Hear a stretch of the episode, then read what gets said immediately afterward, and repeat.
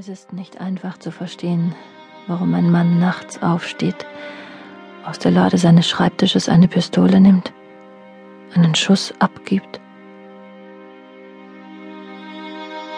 Was du mir gesagt hast, erklärt nichts.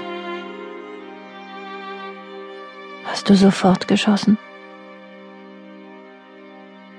Vielleicht bist du wegen des Lärms, den so ein Schuss verursacht, zum Fenster gegangen hast den Vorhang ein wenig zur Seite geschoben, auf den Savini-Platz geschaut und, weil jemand den Bürgersteig entlang ging, gewartet, bis er außer Hörweite war. Hast du überlegt, in welche Richtung du schießen wirst? Ich weiß es nicht. Nichts weiß ich.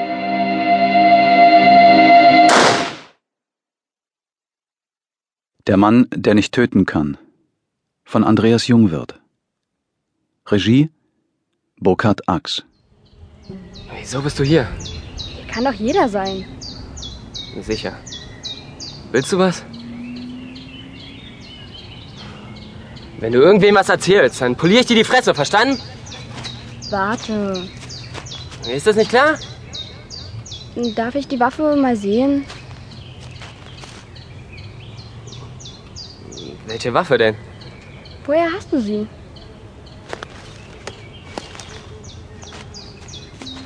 Das geht dich nichts an.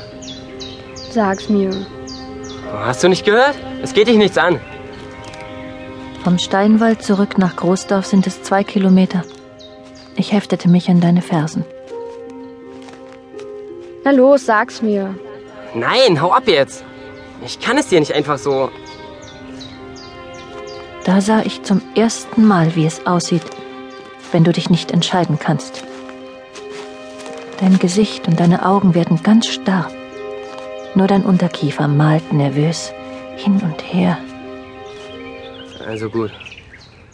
Mein Vater war Polizist. Und als er vor fünf Jahren starb, hatte er gerade ein paar Tage frei.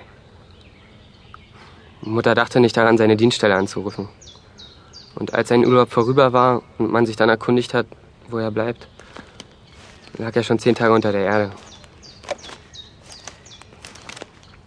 Vor einem halben Jahr stand plötzlich ein Polizist vor unserer Tür und verlangte von meiner Mutter, die Waffe rauszugeben.